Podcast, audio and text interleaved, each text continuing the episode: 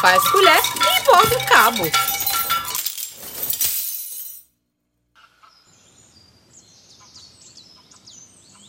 Pirambir.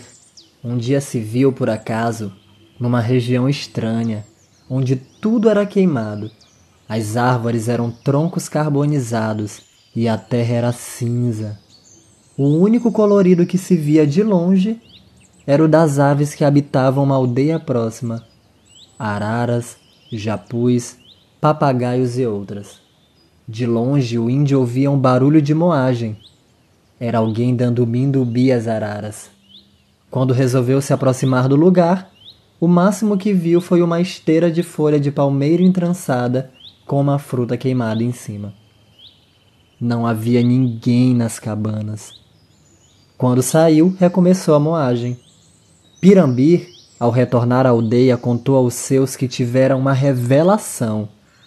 O dono das araras era um caapó real, um índio verdadeiro, um belo homem que usava cocar, colar de penas no pescoço e outros adornos por todo o corpo. Ele vivia naquele lugar onde o céu encosta na terra e o sol nasce bem próximo. O sol é um homem. Quando se deita, caminha de volta por baixo de nós.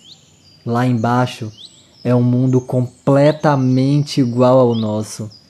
Quem o fez foi o dono das araras, Maíra. Fez esse mundo todo belo e pôs um cocar de penas em sua cabeça.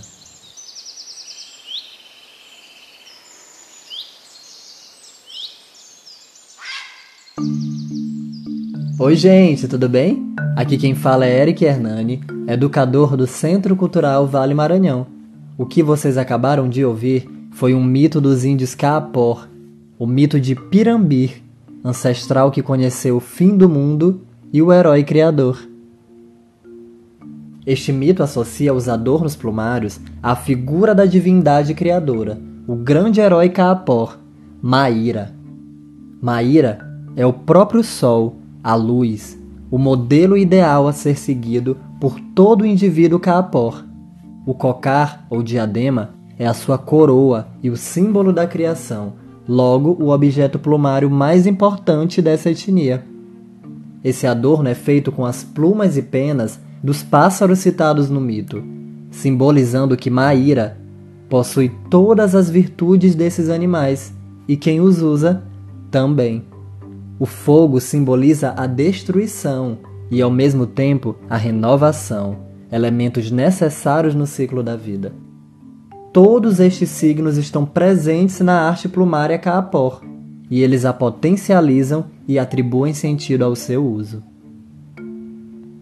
Em minhas pesquisas sobre arte plumária Kaapor, cada dia fica mais evidente para mim o quanto estas produções estéticas se relacionam diretamente com os mitos e como os mitos organizam e respondem às demandas da vida desses povos.